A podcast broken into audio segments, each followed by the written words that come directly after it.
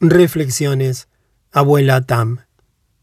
En otra época, las personas hacían un interminable intercambio epistolar para expresar sus afectos y desavenencias. La palabra era una cuestión implícita en el lazo.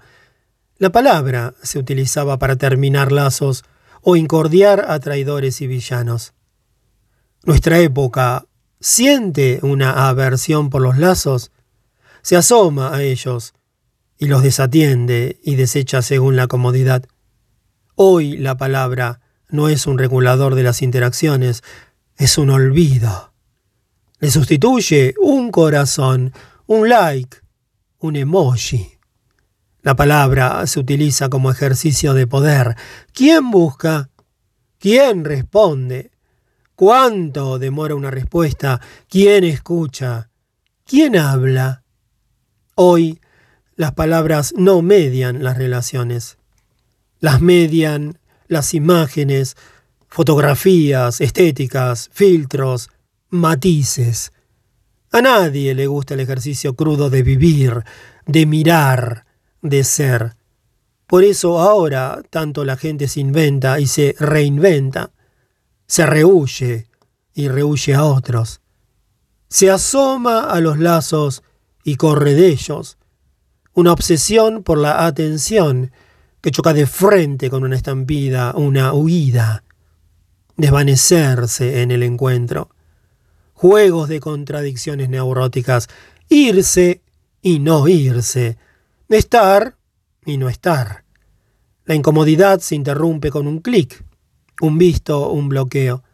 Los botones no detienen hemorragias, no atenúan el dolor, no te hacen olvidar un amor. Los botones se apoderan de las mismas manos que abrazan, tejen, cuidan, enjuagan, sirven, construyen, sanan. Entre el irse y el esconderse, somos todos invitados a ser fantasmas. Somos todos palabras incómodas cuando llamamos, palabras incómodas cuando pensamos en voz alta, palabras incómodas cuando callamos también. La frustración de las palabras que no se dijeron. La fuerza de una bomba, el tino de una flecha, la ferocidad de una espada, el vuelo de una bala. Hoy ese mismo exabrupto se reconoce en la pérdida de la palabra, el desvanecimiento, la retirada. ¿A dónde van todos los lazos itinerantes de los que nadie se hizo cargo? ¿A dónde van todos los vínculos erosionados a los que nadie les dio respuesta? ¿A dónde van las conversaciones inconclusas, las llamadas perdidas, los auxilios ignorados? ¿A dónde se va la interrupción de lo bello? ¿A dónde se va lo que era posible?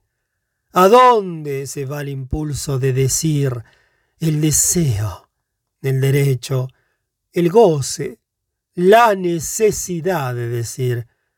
El mundo está lleno de palabras perdidas, abandonadas, descolocadas, escapando de los libros, exhibiéndose en pantallas, corriendo por sobrevivir. Debajo de un árbol junto al río, en un cesto llora una palabra, busca un hogar, busca un lazo, Busca una mano cálida que la coloque frente a una comunidad de sentido, en un lugar de encuentro, en una verdad, en el renglón de un poema, en un tratado de paz.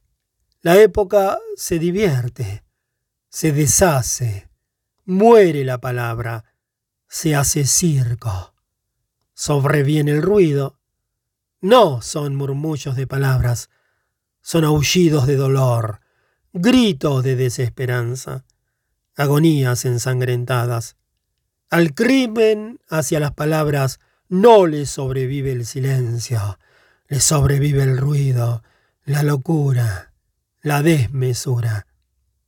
El silencio es el descanso de las palabras, su capacidad de ritmo, cadencia y pausa. La locura es la extorsión de las palabras, la privación, el desarraigo de la palabra en el lazo, el despojo. Enloquece quien no escucha ni es escuchado. La violencia es un ejercicio de negación de la palabra.